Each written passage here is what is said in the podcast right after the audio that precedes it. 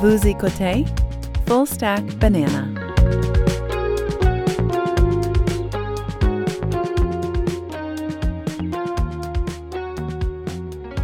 Bienvenue dans le Stack, je m'appelle Louis-Jacques Darvaux et c'est l'édition Pain aux bananes du 17 novembre 2022. Alex, euh, tu es avec moi aujourd'hui comme toujours, comment ça va? Ça va bien toi? Ça va excellemment bien, excellemment bien. J'avais beaucoup de choses à te, à, te euh, parler. Euh, C'était une grosse semaine de lecture et d'analyse de toutes sortes, donc euh, je suis bien content qu'on fasse ça pour pouvoir faire un peu de ménage là, dans, mes, dans tout ce qui est ouvert devant moi. Donc, j'ai bien hâte de faire ça avec toi. Excellent. J'avais aussi quelques trucs intéressants que j'avais vus. Là. Parle-moi de ça, quelqu'un d'engagé. Donc, on rappelle à tout le monde que euh, c'est notre deuxième expérimentation. Euh, ce que l'on appelle Pain aux bananes, c'est essentiellement une revue euh, de certains éléments d'actualité qui ont frappé notre radar et on en discute dans d'une façon euh, qui, est, euh, qui, est très, euh, qui est très ouverte, sans trop de préparation. Et, voilà, avec un peu de chance, ça vous, ça vous aide à naviguer certains éléments, peut-être aussi vous faire découvrir des choses que vous n'aviez pas nécessairement vues passer. Alors, évidemment, Alex, la, grosse, le, gros, le gros truc de, de l'actualité, c'est c'est FTX. Donc, c'est la, la- la- le collapse de FTX. Donc, euh, euh, bon, un- tu connais plus euh, tout ce qui s'appelle crypto que moi, mais bon, j'ai lu beaucoup sur le sujet et c'est évidemment une situation vraiment fascinante à plusieurs égards. Le rappel que je ferai par rapport à FTX donc, et Sam Bankman-Fried, qu'on pourrait appeler SBF comme tout le monde, pour des fins de simplicité, mais FTX, en fait, euh, pour résumer ces deux choses, donc d'abord, c'était un crypto exchange. Tu, m- tu me, tu me diras si j'ai pas tous les, les termes euh, comme il faut ou si tu veux ajouter à ça, mais il y avait le côté, d'une part, exchange, donc une plateforme qui permet de pouvoir transiger des cryptocurrencies, c'est bien ça? Ouais. Puis ça, est-ce que c'est, euh, est-ce que tu dirais que c'est comme un Coinbase ou un autre, euh, une autre de ces plateformes-là, donc c'est assez équivalent ou- oui, à ouais, quelques nuances près? ouais, c'est ça. Coinbase est un peu différent dans l'optique où ils sont, ils essaient pas de bâtir un gros exchange, ils sont plus focusés sur rendre les cryptos disponibles, mais ils en offrent à peu près 15 à 20. Euh, FTX serait plus comparable à des gros noms comme euh, Binance, évidemment, ou des KuCoin de ce monde, etc. là. Il y en a eu énormément qui sont passés au fil des ans, là, mais FTX, parles, définitivement, c'était quelque chose qui avait grossi assez euh, Puis quand tu parles de taille, c'est que c'est parce qu'ils transigent plusieurs Coin, ouais, cryptocurrencies, plusieurs coins. Exact, Alors que d'autres vont être plus euh, euh, concentrés sur certains coins, donc Coinbase, par exemple, qui est plus, euh, tu dirais, mainstream, quoi? Euh, ouais, plus facile d'a- d'a- d'accès. C'est sûr que Coinbase ont aussi leur exchange qui appelle, je me souviens plus du nom, là, mais où ils offrent des services un peu différents. Mais à- pour les fins pratiques, essentiellement, ces plateformes-là servent à euh, j'ai un coin, puis je veux un autre coin, puis il y a un marché qui se crée dans chacune de ces plateformes-là, qui de l'offre et de la demande, puis qu'il y a des échanges qui se font. Le nombre de currency que les gens vont avoir sur leur plateforme varie, évidemment, d'une plateforme à l'autre, mais les fonctionnalités sont principalement les mêmes. là. OK.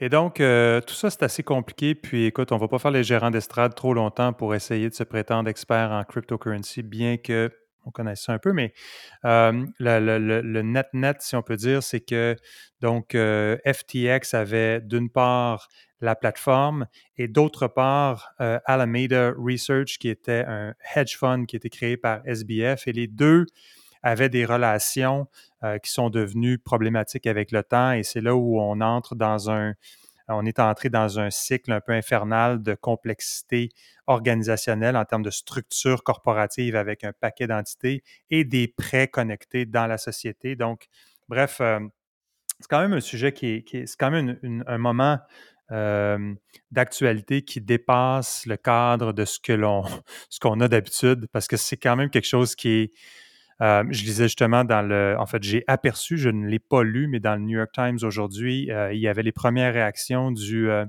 de celui qui a été nommé pour prendre en charge la situation chez FDX, parce FTX, parce qu'évidemment, SBF, Sam Bankman-Fried, et a, démissionné, puis en fait, à, l'heure actuelle, on ne sait pas vraiment il est où, mais clairement, il a, il a à faire face à, la justice euh, aux, Bahamas où la compagnie résidait après avoir déménagé de, Hong Kong. Évidemment, tout ça, c'est quand même, on parle d'une société qui a été créée, fondée en 2019, on est en 2022, donc tout ça, c'est, c'est euh, à vitesse grand V. Là.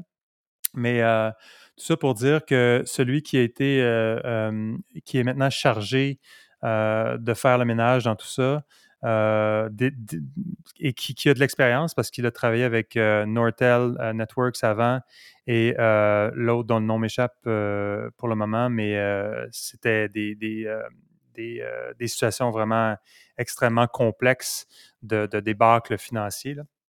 Quand tu dis faire le ménage dans la situation, tu parles d'un point de vue judiciaire ou de, de l'entreprise? Parce qu'il y, a évidemment Binance puis CZ qui se sont mêlés de ça, tu sais. C'est euh, ben, c'est la c'est la c'est le c'est la gestion des créances. Parce qu'évidemment donc euh, FTX ont reçu en financement 16 milliards de dollars. Donc ils leur avaient donné pendant un certain temps une valorisation totale de 32 milliards de dollars. Et là évidemment ce qui la réalisation avec une situation de domino effect où il y a eu une panique dans la dans un des coins qui est FTT qui est qui et, donc la, la perte de valeur était telle que il reste plus grand-chose. Puis même ce qui était considéré comme des assets plus ou moins liquides, en qui n'étaient pas des coins, était aussi euh, questionnable du point de vue de leur, valeur. Mais, euh, donc, euh, le, gars, je cherchais son nom, c'est John J. 3, qui lui est clairement un spécialiste des gros, des gros accounting, accounting fraud puis scandale euh, euh, de, relié à des, euh, à des, à des collapses d'entreprises parce qu'il s'est occupé de Enron et comme je disais, Nortel qui était aussi, qui n'était pas un Enron, mais était quand même aussi problématique. Puis Enron est évidemment le, était du moins, je pense, le gros, la grosse histoire de fraude corporative qui, est vraiment entré dans l'histoire puis qui, a fait beaucoup, beaucoup de, dommages. Et, euh, et, lui, ce qu'il dit, c'est que, je, paraphrase, mais il semble dire que c'était de la petite bière comparativement à ce qu'il retrouve dans FTX en termes de désordre et de, et de complexité. Euh, je le mettrai dans les show notes, mais le Financial Times ont fait vraiment du bon ben, en fait, ils ont fait du bon euh, reporting, euh, du bon journalisme euh, suite à, durant toute la période du collapse, parce qu'il y a eu quand même 48 heures où c'était, c'était vraiment assez effervescent dans, ce qui se passe avec FTX, parce qu'il y a eu, il y avait un potentiel pour que Binance fasse une acquisition, puis il y a eu beaucoup de, de transactions qui se déroulaient un peu en temps réel. C'est un point que je ferai tantôt peut-être sur cet aspect-là si on parle d'un autre sujet, mais on verra si on a le temps. Mmh Mais euh, il y avait cette, euh, cette euh, le, le, journaliste du le journalisme au, Financial Times notamment ont quand même fait un bon travail. Et puis il y avait la, la, il y avait des, des, des j'ai juste chart en tête mais des, des organigrammes qui dépeignent la structure corporative de, de, de, FTX. Puis c'est assez, euh, assez impressionnant. Je, le, je, la, je, la, mettrai dans les show notes, mais c'est comme. C'est complexe, c'est vraiment complexe. Ces situations-là sont difficiles à gérer en, entre guillemets, temps normal, mais tu rajoutes une couche de tout ce que blockchain, crypto apporte comme difficulté de nouvelles technologies, de comment ça fonctionne, puis de, de complexité, ça doit être. Euh, ah, ça doit être. Euh, ça doit être. Euh, puis, sans compter le, fou à quel point. l'ampleur de l'amateurisme puis du désordre de, gouvernance qu'il y avait à l'intérieur de l'entreprise. on parle de quand il euh, Bankman-Fried, quand il parlait de, savoir où étaient les assets, il y avait des spreadsheets Excel un peu basic avec du mislabeling puis des erreurs, donc des affaires de, avec, où euh, tu as des milliards et des milliards de dollars, donc des, notamment avec des fonds institutionnels. Donc, par exemple, le, Teachers en Ontario a investi 95 millions de dollars dans FTX, qui est maintenant qui vaut zéro. Euh, donc, ça, c'est déjà euh, un. un- C'est malheureux en soi. c'est un failure absolument épouvantable. Puis là, tu peux comprendre le dilemme de. euh, parce que quand on retourne en arrière, puis on, se ret- on retourne par exemple au printemps euh, 2022, euh, puis même un petit peu avant, là, donc avant l'été où le- les cryptocurrencies ont commencé à chuter, mais si, tu n'investissais pas en, en crypto, si tu n'avais pas une portion de ton investissement en crypto, tu te sentais un peu. euh, en dehors En de la ouais. C'est un peu Ouais. loser, tu sais. Fait que je pense que les, les pension plans puis les autres ont eu beaucoup de pression pour euh, devoir embarquer. Puis, euh, tu sais pas dans quoi tu embarques, mais là, clairement, il n'y a pas de due diligence qui a été fait parce que tu ne pouvais pas faire du due diligence considérant les paramètres dans lesquels se trouvait cette entreprise-là. Puis, avec, euh, par exemple, euh, puis ça a été relaté pas mal dans la presse, euh, les histoires de, de- qui ont été leakées de Sequoia Capital, par exemple, lorsqu'ils ont investi dans FTX, les minutes de ces meetings-là où il y avait des présentations où Sam Bankman-Fried jouait à Leagues of Legends pendant qu'il présentait aux investisseurs. Donc, en même temps qu'il présentait aux investisseurs. Puis là, à un moment donné, ils ont dit, euh, ça, c'est factuel, là. et Mhm.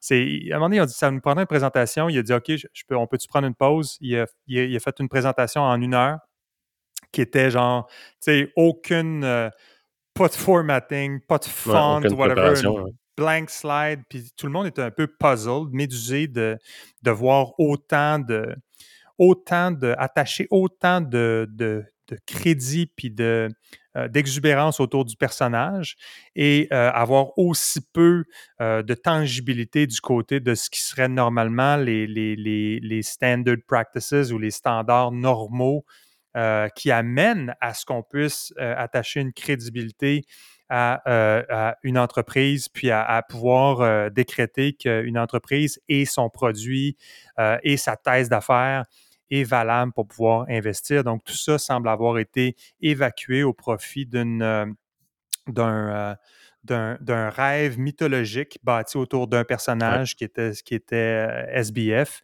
Et puis, ça a mené où ça a mené, tu sais. Mais non, exactement. Puis, c'est deux choses. Un des termes qui est le plus courant dans le monde du crypto est FOMO, tu sais, qui est Mm. Fear of Missing Out. Puis clairement, qui se traduit par la peur de manquer euh, quelque chose. Ouais, Puis clairement, toutes les personnes qui ont investi étaient définitivement en, en- en- avaient des syndromes de FOMO très, très, très présents parce que Ah, absolument. il, il y avait vraiment peur parce que, tu sais, comme on sait tous, crypto puis les trucs, ça monte vite. On parle de, comme tu dis, FTX, c'est quoi, 2019? Tu sais, euh, tu, tu montes des, évalua- des, des évaluations d'entreprises qui sont aussi euh, faramineuses. Euh, tout le monde veut rentrer là-dedans le plus vite possible en se disant, euh, what if, tu sais. Tout à fait. C'est dans ce temps-là que tu fais des erreurs, comme dans n'importe quoi, tu sais. exact. Puis deuxièmement, le deuxième point, c'est que tu, tu réfères à SBF comme étant un personnage. Puis je pense que ça, c'est une autre des choses qui est aussi euh, choquant, disons, dans l'histoire, c'est que le, le gars se positionnait énormément d'un point de vue euh, comme si ce qu'il faisait, c'était de... Comment dire?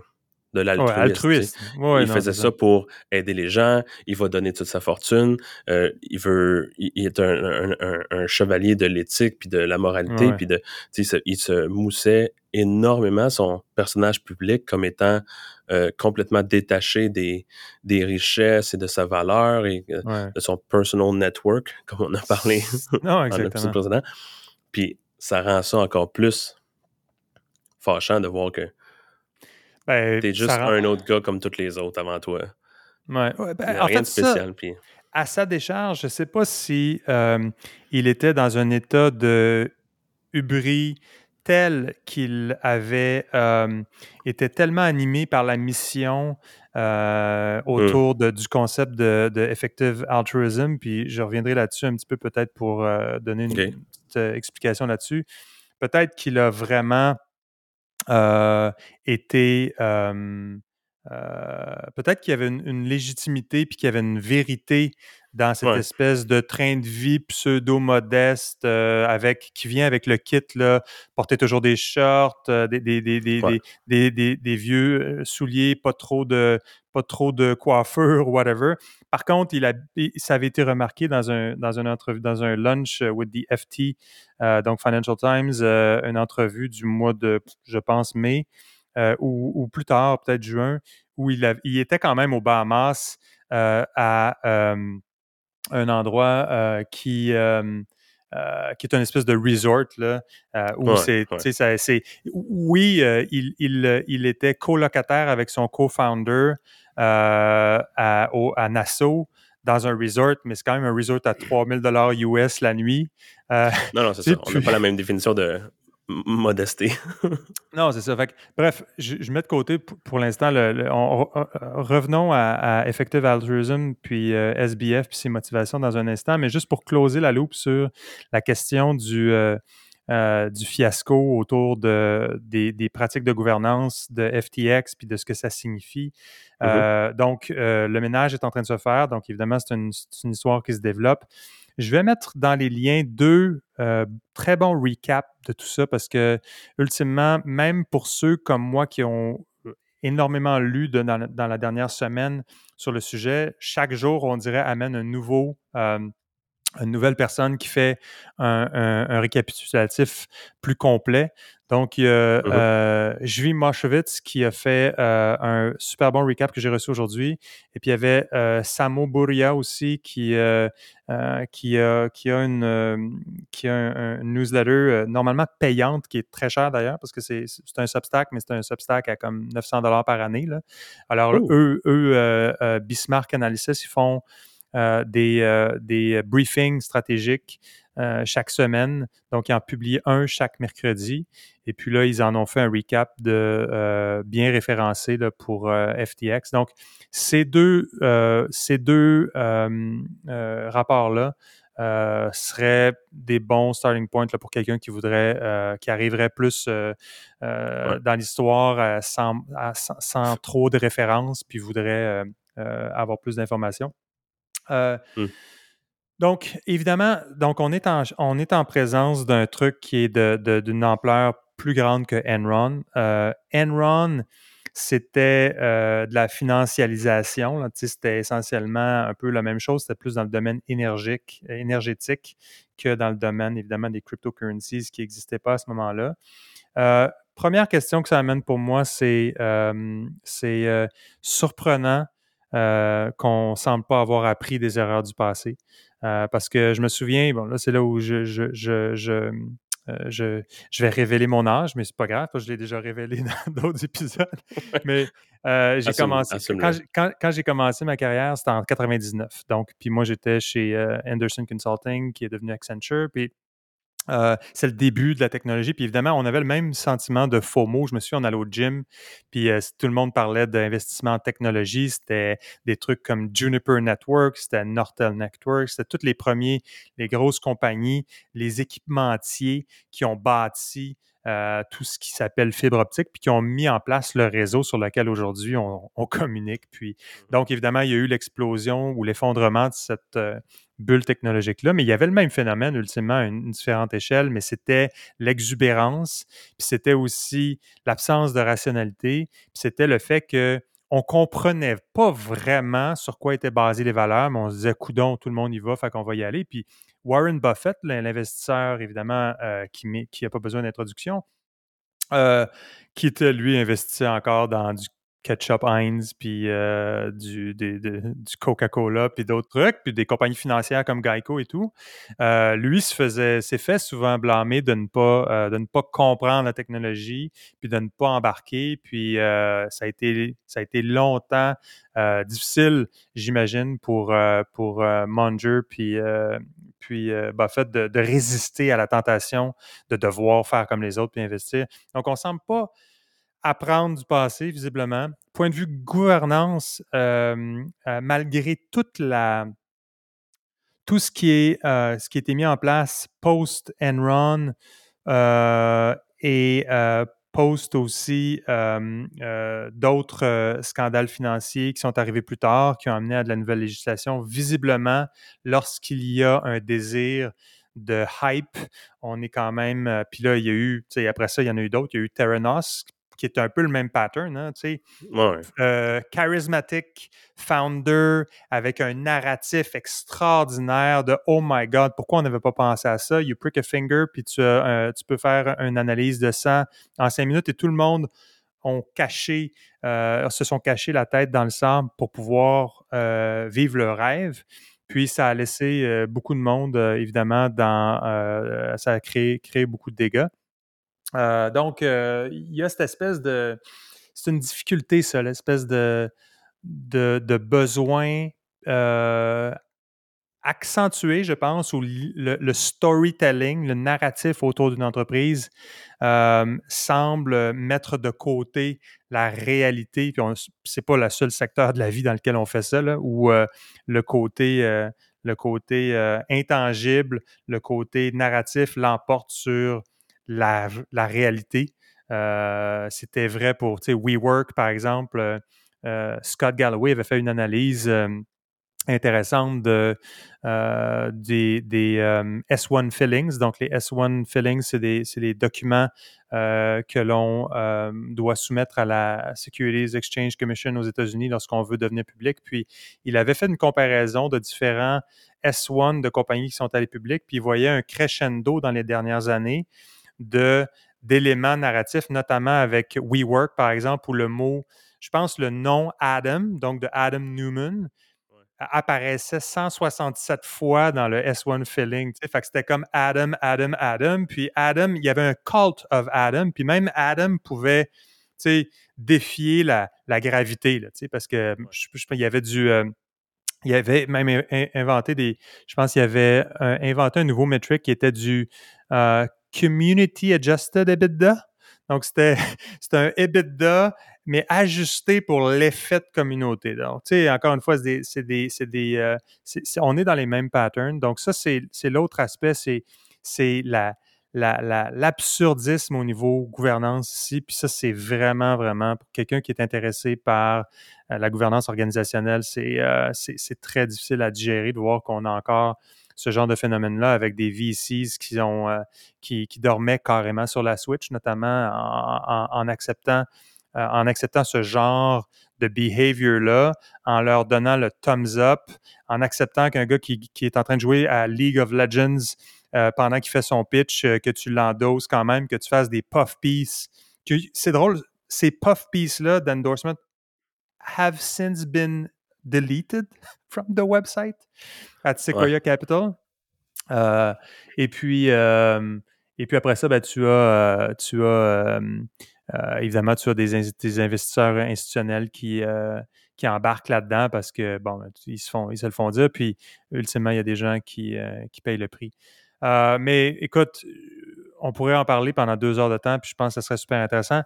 Je ferais juste un dernier point, si tu me le permets. C'était pour revenir à la question du effective altruism. C'est probablement un mm-hmm. des c'était un des, un des acteurs silencieux de toute cette histoire-là. C'est Effective Altruism, essentiellement, c'est une philosophie euh, qui a été développée par Will McCaskill, qui est un philosophe euh, britannique. Euh, et l'idée centrale, c'est de, de, de c'est une critique un peu de la philanthropie en général, qui est beaucoup ancrée dans le théâtre. C'est très, très, on ne sait pas trop euh, on n'est pas trop, c'est pas, c'est jamais très clair si les sommes qui sont investies dans les entreprises philanthropiques ou caritatives se rendent effectivement en bout de compte à, aider les causes qui sont, euh, qui, sont, euh, qui sont initialement les causes voulues ou désirées. On se souviendra par exemple que tu te souviens peut-être de euh, One Laptop per Child, euh, cette euh, initiative-là en Afrique, donc, était, a, plus servi le, Yves Béard puis d'autres firmes de design parce que, oh my God, on célébrait le laptop et comment il avait été fait et ses propriétés de design et tout le monde qui ont, toute l'infrastructure bâtie autour de ce programme-là avec tout le PR que ça, a généré. Puis ultimement, ben, il réalisait que sur le plancher des vaches, c'était pas utilisé pour un paquet de raisons qui, qui, m'échappent à ce niveau-là, mais ça a été bien documenté. Donc, c'est Effective Altruism vise à dire est-ce qu'on peut, comment est-ce qu'on peut être plus rationnel, pragmatique par rapport à la philanthropie? Puis, euh, l'exemple typique, c'est tu, vas, tu, vas, avoir un impact plus grand euh, sur euh, des questions de vie ou de mort en, en, finançant un, filet contre les moustiques euh, euh, qui vont empêcher la malaria que d'aller donner à, à, une autre, à une autre à une, super structure caritative qui va d'abord devoir se prendre une grosse cote puis organiser des gros événements de financement avec des robes longues et tout ça. Puis éventuellement, il y a quelque chose qui va se rendre avec des, des causes qui souvent sont peut-être pas effectives, mais sont plus des causes qui sont intéressantes, qui sont plaisantes, plus faciles à vendre, puis qui génèrent plus de. Donc, ça, c'est plate un petit peu que Effective Altruism, qui a, une sorte de. Euh, il y a un aspect de rationalité là-dedans qui est intéressant. Euh, malheureusement, ça va. Ça, va être un peu attaché à ce qui vient de se passer. Exact, exact. Surtout que c'est un aspect qui n'a pas été beaucoup discuté, c'était euh, tout ça, ça devient enchevêtré, mais tu sais, euh, euh, Bankman Fried devait, devait investir dans Twitter aussi quand Musk était en train de dans, les dans les courriers, dans les text messages qui ont été publiés. à un moment donné, ben, c'est intéressant, j'en ai parlé dans d'autres forums, mais les, messages textes ont un, paquet de gens influents euh, dans la sphère technologique qui discutaient de Twitter. Puis tout à coup, euh, Will McCaskill euh, intervient là-dedans. Fait clairement, McCaskill, Monsieur Effective Altruism, a un lien direct avec Elon Musk. Donc, il l'a sur son text message as, a, good buddy. fait que ça, c'était intéressant en soi. Et lui pluguait essentiellement SBF. Euh, Bankman Fried pour dire hey, euh, lui pour investir, euh, puis il devait investir 2 millions de dollars, 2 milliards de dollars. finalement, à la fin de tout ça, Musk et Fried se sont parlé. Il semblerait que Musk n'a pas eu une bonne impression. Tout ça, pour dire qu'ultimement, Fried, qui devait peut-être savoir, lui, que il n'y avait peut-être pas autant de liquidité que ça. il n'était peut-être pas capable d'allonger 2 milliards de dollars. Euh, là, on, on remonte à juin 2022 dans tout ça.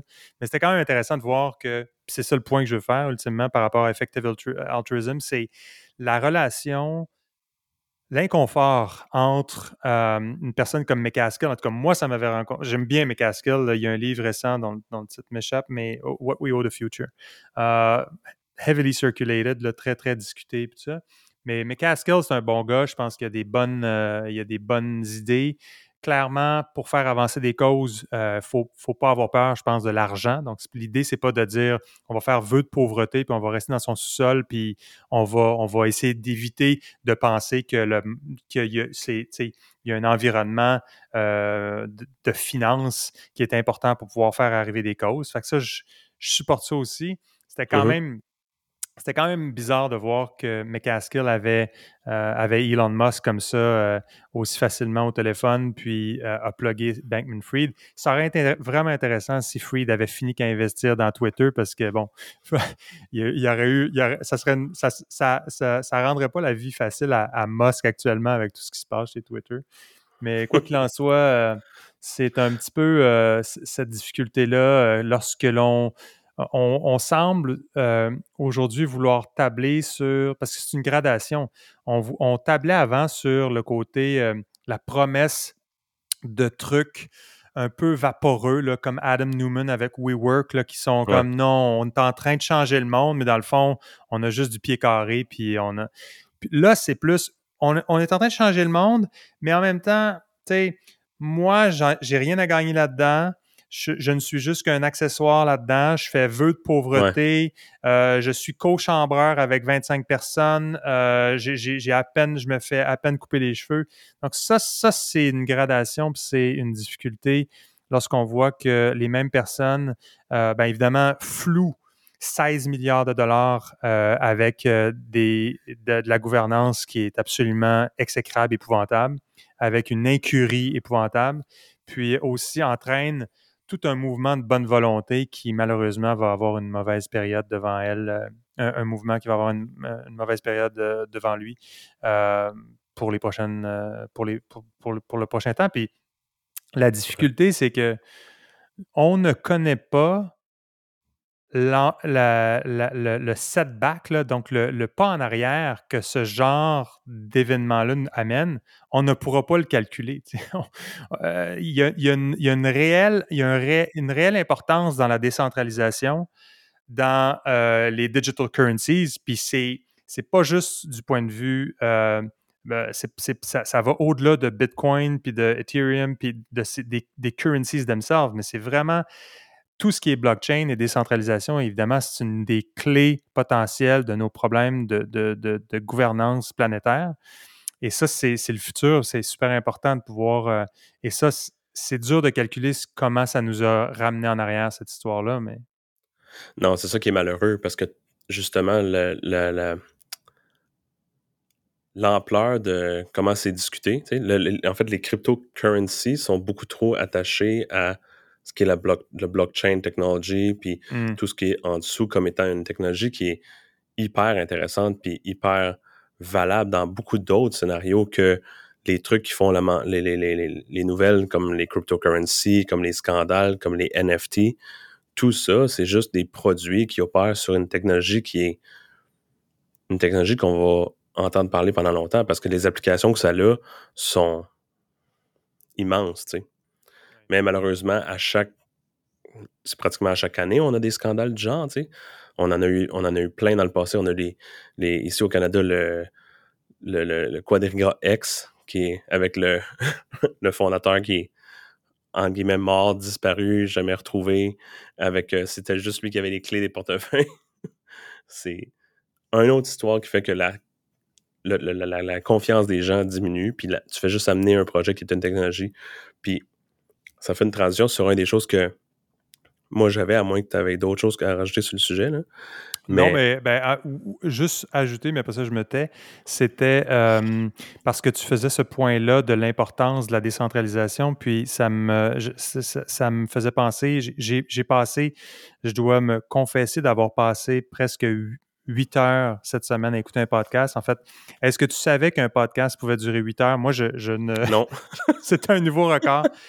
Mais le podcast, il s'appelle, euh, c'est Lex Friedman Show. Donc, euh, Lex Friedman, c'est un, chercheur, euh, c'est un jeune gars intéressant, trentaine, MIT, qui, qui a un podcast quand même assez prisé. à peu près tout le monde qui veut dans, le podcast, là, euh, même ceux qui ne font pas des, podcasts d'études. Bref, il avait euh, cette semaine ou la semaine passée, ou en tout cas, mais je l'ai écouté cette semaine, euh, Balaji Srini Vasan, qui, était, qui est l'ancien CTO de Coinbase. Uh-huh. et je dirais juste son livre The Network State est vraiment intéressant. et ça explore, je pense, de façon ça explore bien les questions plus fondamentales qui impliquent les questions de décentralisation puis les questions de blockchain. Donc, The Network State, c'est non seulement un superbe beau livre euh, online, puis c'est comme j'aimerais vraiment pouvoir écrire un livre de ce format-là. Euh, mais euh, Network State, puis il était, c'était donc lui l'invité de euh, Lex Friedman euh, dans l'épisode qu'on mentionnera dans les show notes. Donc, évidemment, euh, j'ai regardé initialement, avant d'écouter le podcast, je pensais que c'était un podcast de 6 heures. Clairement, j'avais mal lu, c'était 8 heures. Mais j'ai quand même commencé à l'écouter en me disant, OK, c'est ça, c'est beyond the beyond. C'est malhonnête de faire un podcast de 6 heures parce que je me disais, ça n'a plus de sens. Ça prestige, je commence à écouter ça, puis je, je réalise que c'est 8 heures. Mais bref, ça vaut la peine, honnêtement. Si on peut l'écouter de façon ambient, moi, tu sais, ça a été une coupe de fois au gym, puis euh, des, soirées où je l'ai, écouté, on and off, évidemment. Euh, mais c'est un, bon podcast à écouter. Donc, j'arrête là-dessus, mais ça valait la peine que je le mentionne parce que Network State, c'est un, je pense que c'est un cadre bien le sujet de décentralisation euh, en dehors de l'effervescence de stupidité autour de NFTs, puis de, de, de, Ouais. de Bored Apes, puis euh, de, tout ça là, qui était un peu le- le- la première, euh, première vague de, nonsense autour de ça. Ouais, puis tu sais, justement, toutes les. Je sais pas à quel point on pourrait faire cette, cette corrélation-là, mais tu sais, toutes les nouvelles technologies ont toujours cette espèce de phase-là où c'est plus. le monde y joue, ils font des affaires qui sont un peu comme trucs, ça va se planter, puis ultimement, espérons que la technologie qui est valide en dessous réussisse à ressurgir puis à se séparer de ça pour justement amener des, des bienfaits que ça peut amener à tous les niveaux, tu sais. Absolument. Puis, je- puis la transition que je voulais faire, justement, tu sais, je suis pas arrivé euh, là-dessus par tout ce qui est crypto, blockchain et compagnie. C'était plus en voyant les trucs, euh, euh, des histoires de Twitter qu'on a vu la semaine passée, tu sais, qu'on a discuté la semaine passée. Je me disais, je vais aller voir qu'est-ce que Jack Dorsey, évidemment le fondateur de Twitter, pose sur son Twitter en ce moment par rapport à tout ce qui se passe. Comme qu'est-ce qu'il a à dire par rapport à ça? y a une opinion, quelque chose? Puis je vois qu'essentiellement sur son profil, il en parle pas vraiment. Puis je vois que essentiellement, il est en. Comme on sait, il, était, il, il il a fait Twitter, il a fait Square, il est encore impliqué avec Square, euh, tout ce qui est paiement et compagnie. Mais je vois qu'il a aussi lancé une affaire qui s'appelle The Block. Est-ce que tu avais vu ça? Mais est-ce que C'est The pas- Block est pas le nouveau nom de Square? C'est pas comme un truc comme Facebook qui est devenu Meta? Non, je pense pas. C'est comme son nouveau. Sa nouvelle idée.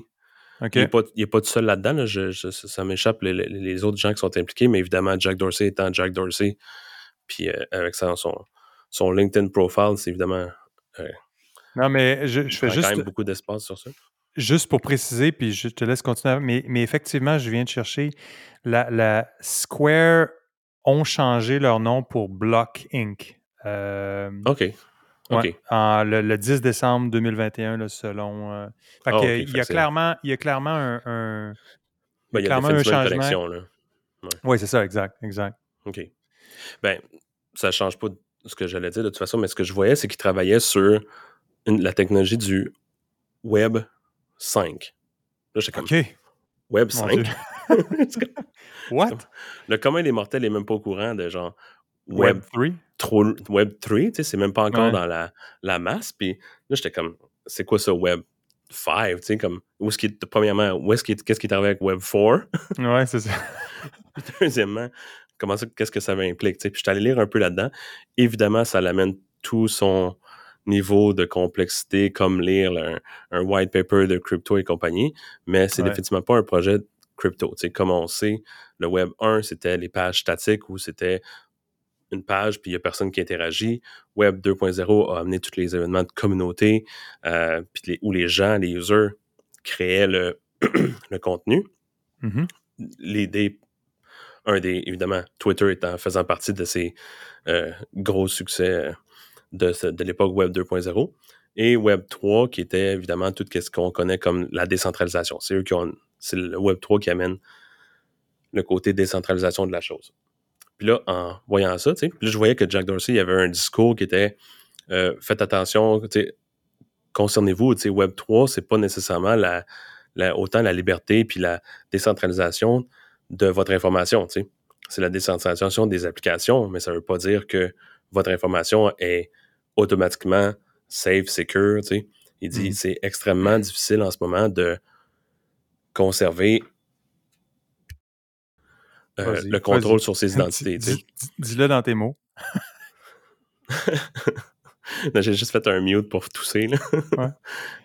Mais la quote qu'il disait, c'est que il dit We struggle to secure personal data with hundreds of accounts and passwords we can't remember. On the web today, identity and personal data have become the property of third party.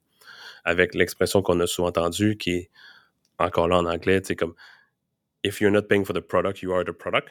Mhm. Et donc, Facebook, etc., vous l'utilisez, vous créez le contenu, mais vous n'êtes pas propriétaire de ce contenu-là.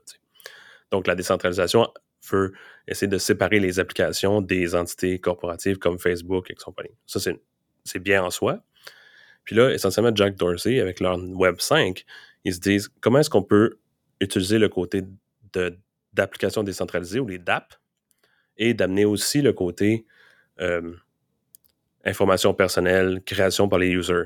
Et donc, Web 5, qui est 2 mm-hmm. plus 3 égale 5. Donc, la logique de pourquoi on a sauté par-dessus Web 4.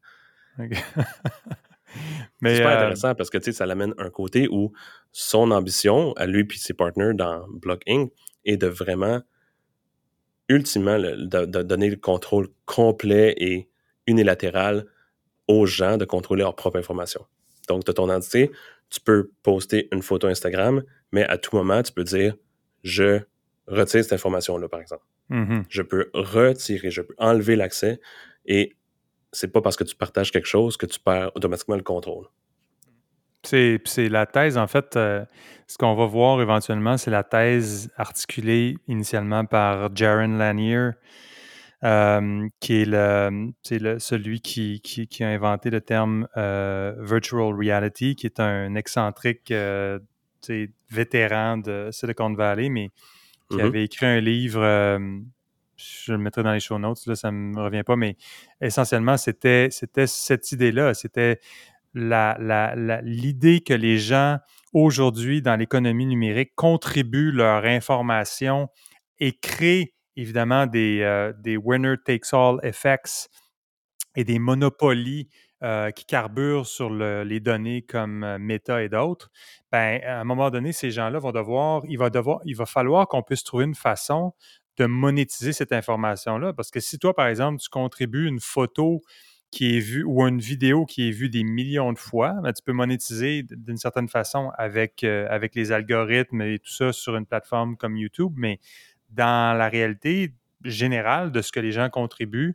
Euh, ce n'est pas euh, que ce soit pour une création originale ou que ce soit par un effet de vélocité. si tu es le premier à partager quelque chose que tu as spoté puis qu'à cause de ça, puis à cause de ton, de ton audience, en raison de ton audience, tu amènes quelque chose à être vu des millions de fois, tu devrais avoir une façon de pouvoir monétiser ça. ça, ça va être le prochain défi.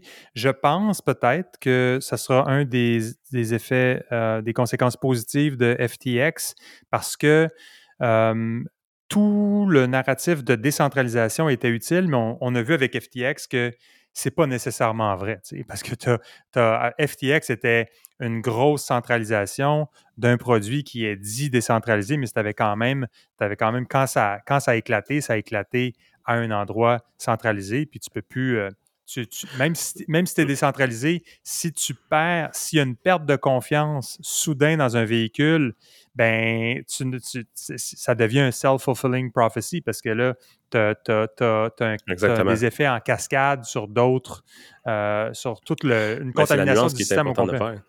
C'est la nuance qui est importante de faire parce que crypto ne veut pas automatiquement dire décentralisé. Dans des échanges comme FTX, Binance, etc., tu envoies tes coins ou tokens à l'échange. Puis mmh. eux se souviennent comme Ah, toi, tu m'en as envoyé quatre, c'est bon. Puis évidemment, leur site web se souvient, puis là, tu fais tes échanges, etc. Mais l'endroit où ton coin est stocké est dans leur portefeuille à eux, et eux contrôlent les clés comme la majorité des échanges, les, gens ne contrôlent pas les coins. C'est pour ça que c'est possible pour une situation comme FTX que, ou des Quadrigo, etc., que le gars il décide qu'il sauve avec les coins. Parce que essentiellement, il y a les clés, il fait ça, c'est mon wallet, il y a des milliards dedans, puis j'ai la clé. Fait comment tu peux prouver que ce qui est dans mon wallet, c'est comme si je te donnais 100 pièces, c'est impossible de savoir que le 100 pièces que toi tu as, c'est à moi, tu sais, parce qu'il n'y a pas d'identité qui est attachée à ça. C'est pour ça que, puis là, ça, j'en ai utilisé dans le passé, mais c'est très rare. Mais il y a des échanges qui, ont, qui sont, sont, sont, arrivés, mettons, là, 3 à 4 ans, où on parle de Decentralized Exchange, où tu connectes ton propre wallet, tu fais un échange, tu retires ton wallet, puis that's it. Mais c'est des échanges qui sont de, de portefeuille à portefeuille, tu sais. mais ça l'amène des choses que c'est plus compliqué, c'est pas rapide. si tu veux, si mettons la valeur d'un coin commence à tomber, c'est pas instantané de dire comme 20, 20, 20 quand c'est le temps. C'est pas liquide autant. C'est pas autant liquide que quand c'est sur, ton Binance ou FTX. Puis là, tu peux loguer dans ton compte de n'importe où. Puis dire comme, je veux vendre mes affaires. Il faut qu'il y ait le coin pour être capable de faire l'échange. Évidemment, il y a des bénéfices puis des inconvénients. Puis ça revient à une question de confiance, qu'il faut avoir dans ces plateformes-là. Mais comme dans toute chose, il y a plusieurs situations où la confiance est un peu euh, surévalué. Ouais.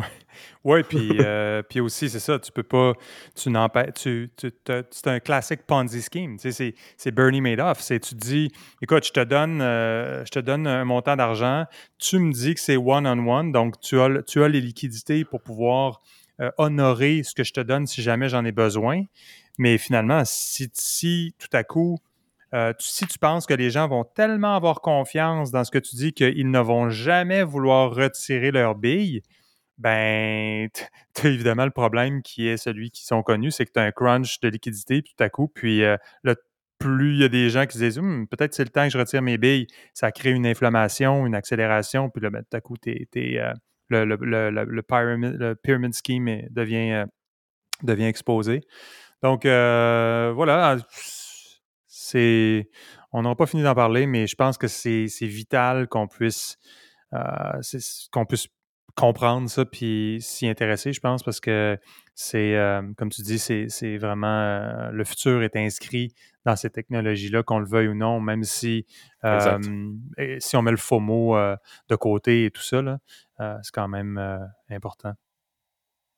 Non, définitivement. Puis une chose est sûre, c'est qu'on n'a pas fini d'entendre parler les histoires de FTX, c'est pas. ça commence à peine. là. Les répercussions Ouais. que ça va avoir, puis les, les- les choses qui vont sortir, euh, comme tu disais, ça sort assez rapidement. là. Euh, ça va être. euh, on n'a pas fini de voir la fin. On n'a pas vu la fin de l'histoire encore. Semi-relié, il y a eu cette semaine, je ne sais pas si tu as vu passer, mais il y a des sandales de Steve Jobs qui ont été vendues pour 220 000 Des vieilles sandales des années 70. Euh, et euh, 220 000 quand même, ça devait coûter. so- Fait que tu sais, tu vois, c'est pas juste des NFT, là, c'est aussi des sandales. Puis ça faisait. euh, ça me fait rire parce qu'il y a quelqu'un qui écrit de- de- dans les commentaires sur Marginal Revolution où j'ai vu, j'ai vu euh, parce que j'ai vu passer la nouvelle, je me suis dit, Ah, je vais aller voir qui a commenté là-dessus parce que ça va être peut-être drôle. Puis justement, il y avait un, un commentaire, c'est quelqu'un qui disait The excellent Sam Bankman-Fried is opening a business in which you can invest you can invest in the sandals of dead billionaires. Bref, euh, euh, ce pauvre Bankman-Fried-là n'a pas fini d'être euh, d'être euh, euh, victimisé, mais euh, bref, euh, on, a, on a réussi à associer Non, les, les sandales à Steve Jobs, euh, qui apparemment intéressent des gens. euh, à- 220 000, à- tu dis? 220 000, ouais. Euh, faut- ça a l'air d'être des Ironiquement, des il aurait dû. Là. Ouais, ben c'est sûr. C'est comme. Puis c'est quoi, il est où le, cer- le certificat d'authenticité? Ça, je sais pas. Je- honnêtement, ça, ça c'est un monde en soi à explorer. C'est comment tu authentifies ça. Euh, si c'est aussi scientifique que le monde du vin, par exemple, euh, je sais pas si tu avais vu euh, le, le- le documentaire, euh, je pense que c'est Sour Grapes.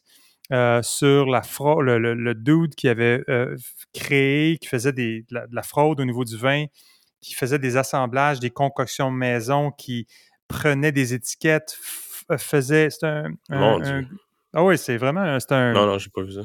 un documentaire vraiment. euh, tu devrais. euh, ah oui, ça, ça vaut la peine. euh, ça vaut la peine d'écouter euh, d'écouter ça, euh, Sour Grapes. Euh, mais euh, bref, euh, c'est ça. tu sais, Je je pense souvent qu'il y a des. C'est pas, pas une science exacte là, comment ils authentifient les choses, mais bon. Il y a des Mm. gens qui, pour qui euh, payer Ouais, sûr 220 que 000 c'est pas Lauren euh, Powell Jobs qui est en Non. train de vendre des sandales hein, Non, je pour pense pas. 220 000. là. Je pense pas. Ah, En fait, pour certaines personnes, juste comme conversation piece over dinner, là, juste de dire Hey, savez-vous quoi? Cette semaine, là, je, Oh, je- je- J'ai acheté des ça. sandales. Ouais, c'est ça. Puis, puis si c'est bon pour une soirée, pour la discussion, it's good enough. Good Ouais. enough. Puis c'est vraiment le ultimate, euh, le, le- le- le symbole euh, de statut euh, ultime. Là. Genre, tu les portes. là. Ouais, exact. C'est comme, j'ai dépensé 220 000 pour les sandales de Steve Jobs, puis je m'en vais à l'épicerie avec. c'est la définition de FU money. Là. Ouais, non, exact. Exact. Mais ironiquement, Euh, ironiquement il, aurait pu, il aurait dû créer un NFT, puis le propriétaire des NFT reçoit les sandales, puis il aurait probablement fait beaucoup plus que 220 000. Ouais, c'était exactement ça. Là, le timing était peut-être juste moins bon pour euh, la dimension NFT de l'affaire, mais je suis d'accord avec toi, c'était la conséquence logique de ça. Écoute, sinon, qu'est-ce que j'avais d'autre? Ben évidemment, euh, l'autre gros sujet, c'est Twitter. Donc, je ne veux pas parler trop de Twitter parce que c'est un autre, euh, euh, c'est un autre rabbit hole dans lequel on pourrait parler longtemps. Il y a eu un meeting interne chez Twitter qui a été, dont The Verge a obtenu copie. Donc, on peut maintenant lire ça presque en temps réel. Évidemment, c'est un peu l'approche de Elon Musk qui consiste à, euh, à, à- à- à dire, euh, à être très, très transparent euh, sur ce qu'il fait. Je pense pour des raisons stratégiques et tactiques aussi, parce que ultimement, euh, il mousse beaucoup. En tout cas, je pense que ça fait partie, une grande partie de l'histoire du stock de Tesla a été moussé par les, euh, les, activités de, de Musk sur Twitter. Mhm. Euh, mais bref, il semble que Musk. c'est vraiment fascinant parce que je lisais hier, il y a des rap- il en, parallèle de tout ce qu'il fait, évidemment, il a aussi un procès euh, par rapport à, la business de, de Tesla où il a eu une compensation qui était euh, critiquée. Puis bon, il y avait euh, le fils de Rupert Murdoch, euh, James Murdoch, qui était sur le board de Tesla, qui était en cours et il disait que essentiellement, euh, puis là, on est en temps réel ou à peu près, là, c'est cette semaine, puis que euh, c'était pas mal cette semaine qui était la fin de la, euh, de la transformation chez Twitter. là. Donc, après ça, Musk devrait revenir à ses occupations normales parce qu'actuellement, apparemment, il couche au bureau carrément chez Twitter. Fait que c'est vraiment Ouais. la drôle de chose d'un gars qui a autant d'argent. Puis on, on ne peut pas ne pas admirer Ben, sais. le, le- le- le- cran de ce gars-là, puis le- le- l'espèce de côté totalement euh, weird de, de, de, de, l'énergie qu'il peut avoir, puis du génie qu'il peut avoir. L'autre, mais là, c'était pas le point que je voulais faire, c'est plus une remarque. Le point que je voulais faire était plus euh, relié à l'espèce de phénomène que je pense va être une sorte de nouveau normal, qui est le phénomène de transparence managériale. C'est-à-dire que tu Ouais. as la, le- le- la transformation, elle est live. Tu, tu peux, c'est- tu peux être spectateur de ce qui normalement se fait euh, de façon privée dans le cadre de transformation. Puis là, tout le monde est- semble bien euh, préoccupé par tout ce qui se passe. Puis c'est donc bien. Ouais. Pour quelqu'un qui a vu des transformations, là, euh, une puis une autre, là, ça ressemble à- au-delà du phénomène Musk qui est un petit côté cabochon des fois dans, ce qu'il peut euh, faire puis son approche, mais une transformation organisationnelle difficile, euh, c'est pas, pas joli. Il y a du monde qui pleure, puis il y a du monde qui part, puis euh, ça, ça se fait pas de façon totalement tout le temps civilisée. Puis, puis je sais pas, en tout cas, c'est intéressant parce que en parallèle de ça, il y avait, il y avait une annonce dans le Financial Times cette semaine de euh, Goldman Sachs qui ont fait un paiement de 12 millions de dollars, hush-hush, à une ancienne partner ou une ancienne exécutive pour des questions de allégations de misogynie au travail et tout. Bref, c'est pas, pas clair exactement, mais tu sais, 12 millions, c'est un sacré PD, même euh, en, en termes, en, in Goldman Sachs euh, euh, terms. là. Ouais, ouais. Puis, euh, puis là, évidemment, c'était... euh, tu sais, c'était le standard PR response, c'est que on, on- on nie euh, cette histoire-là, ça n'a pas été, euh, il niait pas le, le paiement, mais il, nie- il niait essentiellement la, la façon dont les médias avaient rapporté l'histoire, puis il parlait du, du CEO comme étant, euh, il- c'est il- quoi, prend- présentent le payoff comme étant on aime mieux payer 12 millions puis passer à autre chose, même si il- on on n'a pas, pas le temps de niaiser avec ça, quoi? Il présente le payoff comme un- un- une, une question interne. C'est comme on nie pas, on ne nie pas, we neither confirm nor deny. Là, tu sais, la formule Ouais, euh, ouais. euh, qui était utilisée dans euh, post 9/11. là, we, we can neither confirm nor deny that we've paid 12 million, mais c'est pas de vos affaires pourquoi. Puis euh, that's it. Fait que ça, c'est encore, ça c'est la façon classique de fonctionner. Puis, mais là, tu sais, on semble s'en aller dans un monde où euh, il va falloir que les gens s'habituent à dealer avec la transparence où les gens vont. Puis, on a, je ne sais pas si tu as vu récemment aussi les Starbucks, euh, les, les baristas qui sont en train de pleurer en arrière du comptoir, qui font des vidéos TikTok, qui sont comme ça n'a pas de bon sens, ça fait 7 heures que je travaille, puis là, je suis plus capable. Puis, là, c'est comme. Initialement, c'était le genre de choses pour lesquelles tu étais OK, regarde, on n'apprécie pas que les gens qui ont un tablier vert puis un name tag euh, écrit Starbucks dessus aillent faire des vidéos parce que you're not supposed to do that. Tout comme si tu travailles au, je sais pas, moi, si tu travailles euh, euh, dans un Hilton comme femme de chambre, tu fais-tu un TikTok vidéo en disant Hey, hey, hey, ici, je suis dans la chambre de telle personne, puis garde ça, Ouais. c'est sous-vêtements, puis garde donc ça, il y en a des Ouais, produits ouais. dans la douche. Je veux dire, tu sais, à un moment donné, tu peux pas juste laisser aller une ouverture totale sur tout. Puis ça, c'est un, aspect que je trouve intéressant sur. Euh, euh, fait au-delà de Twitter, euh, le drame autour de Twitter et tout ce que ça amène, je suis, je, je suis beaucoup plus intéressé par le fait que c'est un spectacle et je me demande si ça- la, gestion théâtrale ouverte, transparente, in real time, c'est pas le nouveau normal auquel on va devoir s'habituer. Non, définitivement. Puis, tu sais, c'est- probablement la prochaine phase. Tu sais, je remarquais récemment, puis je pense pas qu'on s'en était parlé, en fait, mais tu sais, il y a beaucoup de... Dans les dernières années, il y a énormément de shows qui sont sortis sur des plateformes comme Netflix et compagnie où ils vont euh, essentiellement re- re- redire l'histoire de, par exemple, WeWork, qui ont Mhm. fait un, un show avec euh, Jared Leto qui s'appelait We Crashed.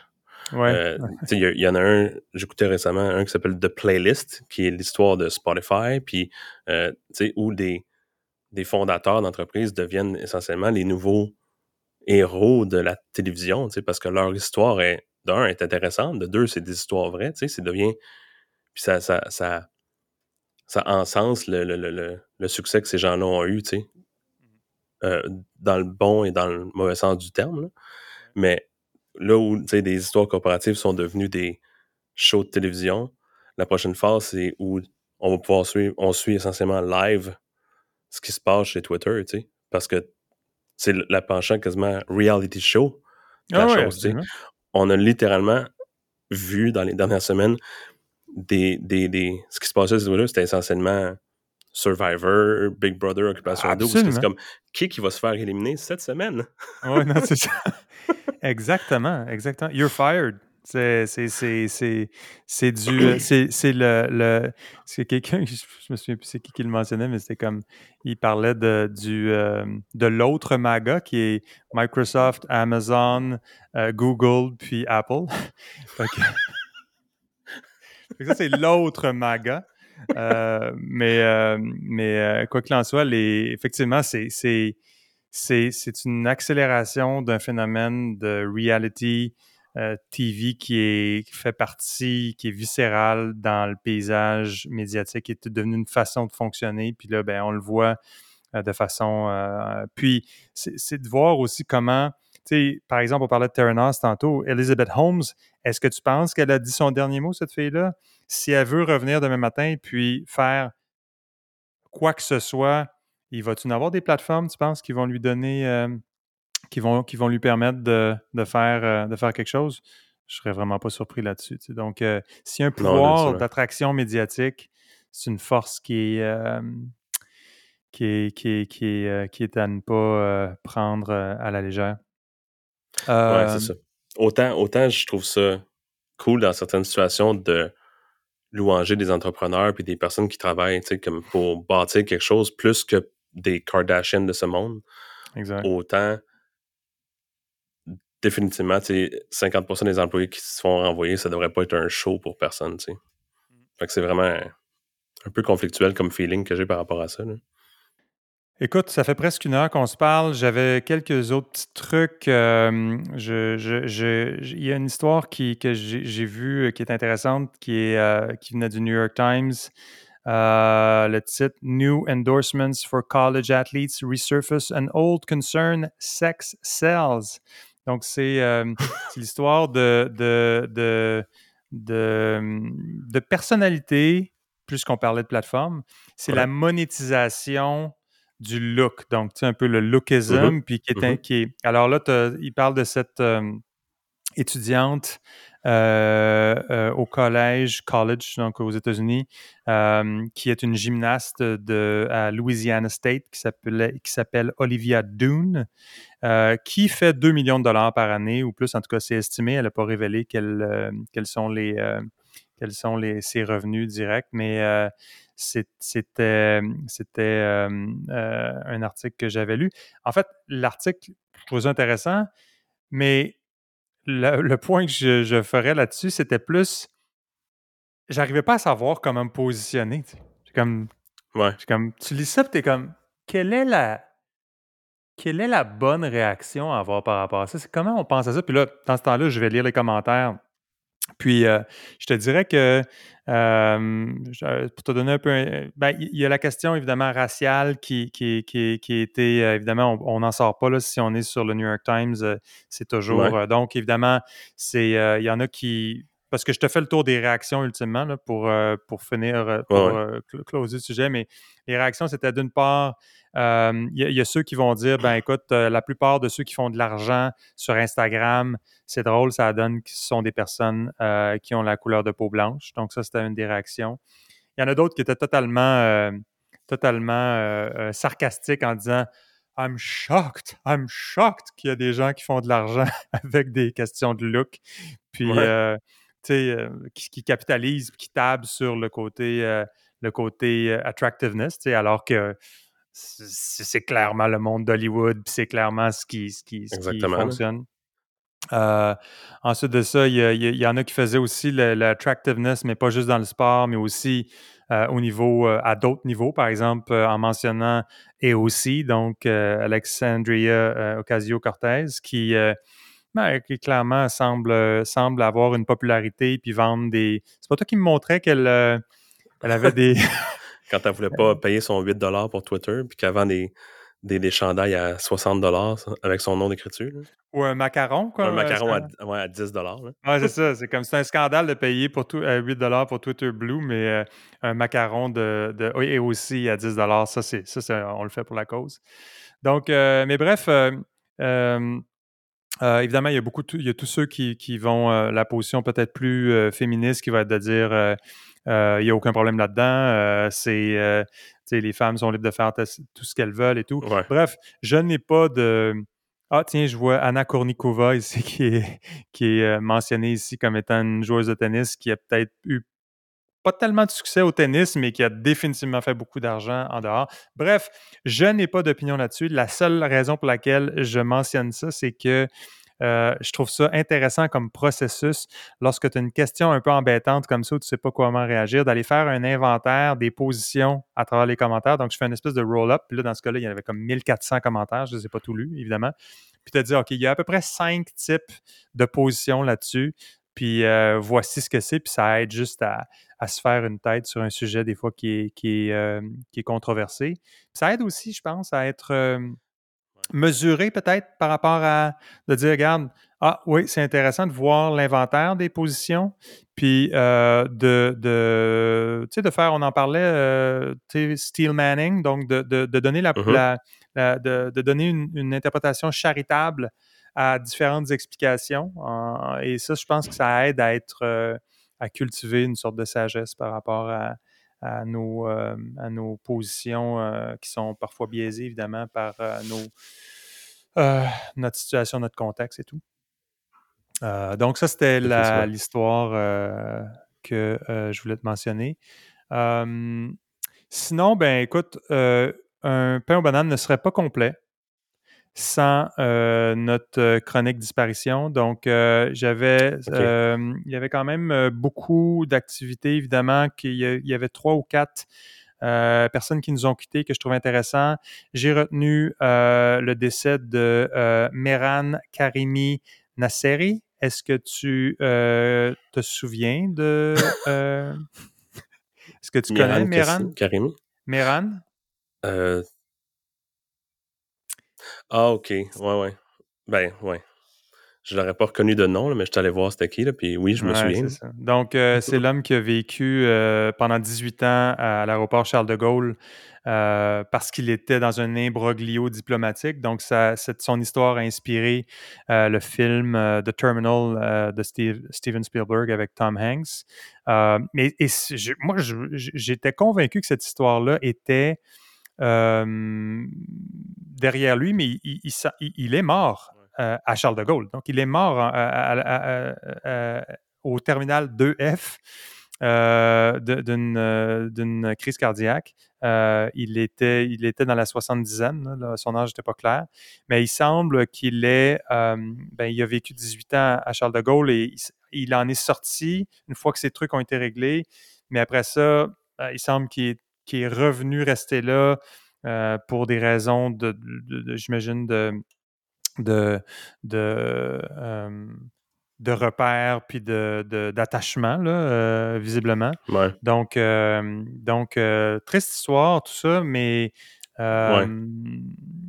qui est quand même, je pense, intéressante à souligner. Donc, ça, c'était mon. c'était, je, me sentais un devoir de te mentionner, de, de, mentionner Meran dans notre rubrique disparition. Euh, ouais, comme tu dis, c'est une histoire qui est malheureuse. Oui, exact.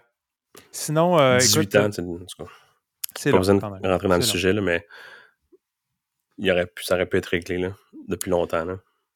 J'ai mentionné tantôt dans le domaine des podcasts euh, Lex Friedman. Euh, je mentionnerai aussi quelque chose que je t'en avais parlé plus tôt cette semaine, mais euh, The Active Voice, un podcast qui est animé par Hamish McKenzie de Substack. Mm-hmm. Vraiment un bon podcast, je trouve, à date. Ils font un très bon job. je trouve aussi que c'est du content marketing, là, visiblement. On parle de Substack, c'est une plateforme dans laquelle d'ailleurs on publie les notes et références de, notre show ici. Mm-hmm. Et je vous encourage euh, évidemment à aller euh, lire euh, tout le matériel si ça, s'il y a quelque chose qui a attiré votre curiosité dans, dans ce qu'on a discuté aujourd'hui. Mais le podcast qu'ils ont lancé il y a quelques semaines euh, comme je disais, qui s'appelle The Active Voice. Euh, très intéressant. Il y a une bonne conversation avec euh, George Saunders, qui est un, écrivain bien connu, bien très respecté. J'ai un autre podcast plus tôt aujourd'hui avec quelqu'un d'autre dont, le, nom m'échappe pour le moment, mais qui est, est la, fille qui a écrit le, film Wild, qui est un film qui est le, livre Wild, qui a été adapté avec Reese Witherspoon Spoon, euh, et aussi qui écrivait une chronique euh, sous le nom de plume euh, Dear Sugar, qui était quelque chose d'assez bien connu en termes de life advice et tout. Bref, je voulais te parler de Active Voice en terminant parce que c'est un, je trouve, un, bon podcast à couvrir. Sinon, j'ai passé. Ils font des interviews, quoi? C'est quoi le format? Ils, ont des invités, ils font des interviews sur un sujet spécifique ou sur un peu sur ce que la personne ou l'invité ce sont tous des écrivains. Donc, ce sont tous des. des ouais, c'est ça l'élément connectant. Exact. Fait que c'est là où ça prend une dimension un peu content marketing parce que, bon, évidemment, ça encourage, c'est plus, euh, c'est dirigé sur le craft of writing puis la, difficulté d'écrire.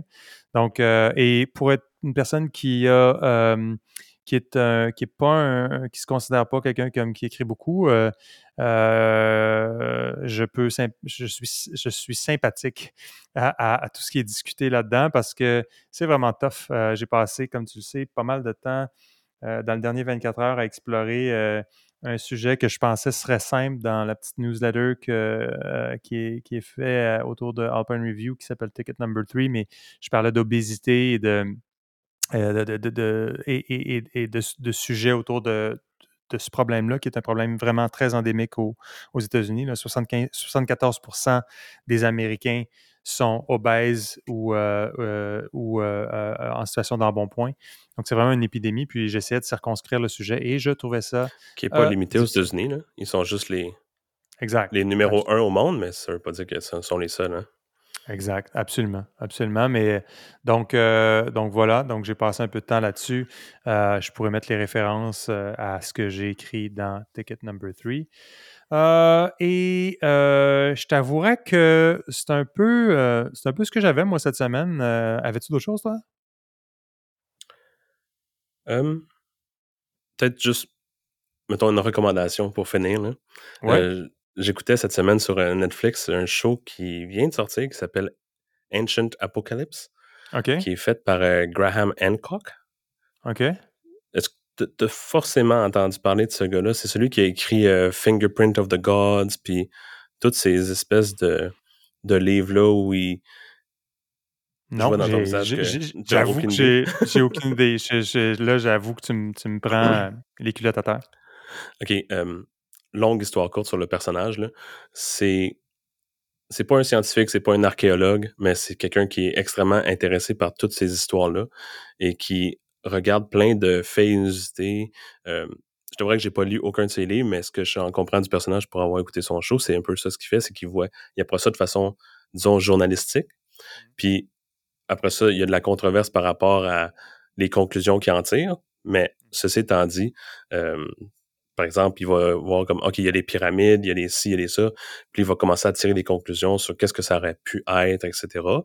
Puis c'est un gars qui est d'un certain âge, il parle, il est très bien, euh, il, est clairement éduqué, il parle très bien, donc ça peut être des fois interprété comme des faits, des fois non, puis il est un peu dans, il opère un peu dans ces eaux-là, tu sais. Mais ce qui est intéressant, c'est dans son show Ancient Apocalypse, c'est qu'il il va, par exemple, le premier épisode, qui est intéressant, qui allait à un endroit qui s'appelait, euh, je vais chercher le nom, qui s'appelait Gunung Padang, qui est en Indonésie, mm-hmm. qui est essentiellement une espèce de méga structure qui est essentiellement enterrée dans une espèce de butte montagne qui ne fait pas de sens quand tu regardes à certains faits. Donc, c'est une civilisation, pas une civilisation, c'est une structure qui était abandonnée depuis des centaines et des centaines d'années.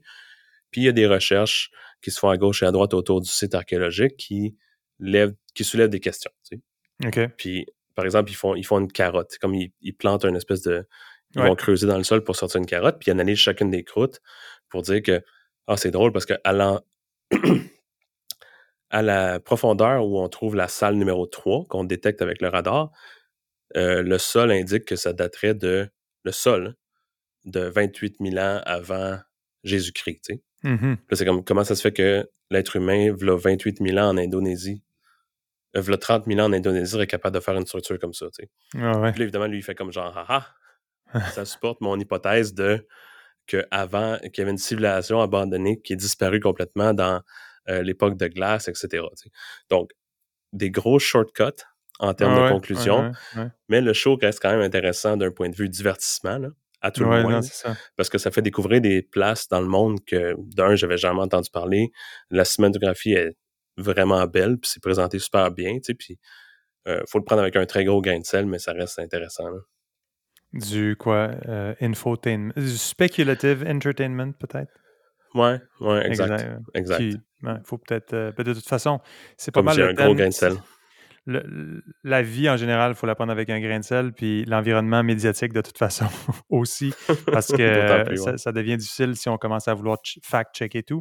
Moi, je te dirais que j'ai vraiment hâte de pouvoir prendre du temps avec euh, euh, mon amoureuse pour pouvoir euh, écouter The Crown, qui est un des rares, une des rares séries que.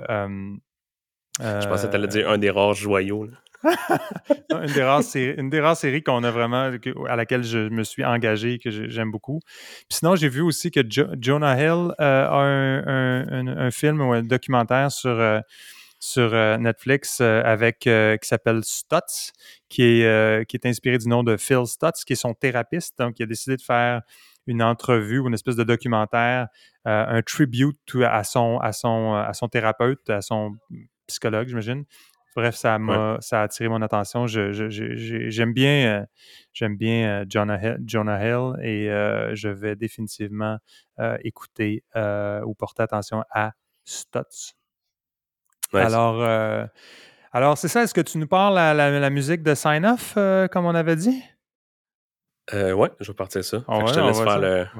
Absolument. Ben écoutez, c'était euh, Full Stack Banana. Euh, je m'appelle Jacques Darvaux euh, et j'étais, comme d'habitude, avec Alex Gervais. Merci d'avoir été là. Vous pouvez vous abonner sur Apple Podcasts, Spotify ou votre application de podcast préférée. Si vous appréciez ce qu'on fait, évaluez-nous. Laissez-nous un, laissez un commentaire sur les plateformes concernées. Ça aide d'autres personnes à trouver l'émission. sur le web, on est à fullstackbanana.com. Vous pouvez trouver les références et liens pertinents. Si vous avez une question, laissez-le nous savoir. Soumettez-la. On va essayer d'y répondre. On est aussi sur Instagram. Et n'oubliez pas de lire les show notes ou les notes et références qui sont publiées euh, euh, sur euh, notre site. Alors, merci d'avoir été là et on se reparle très bientôt.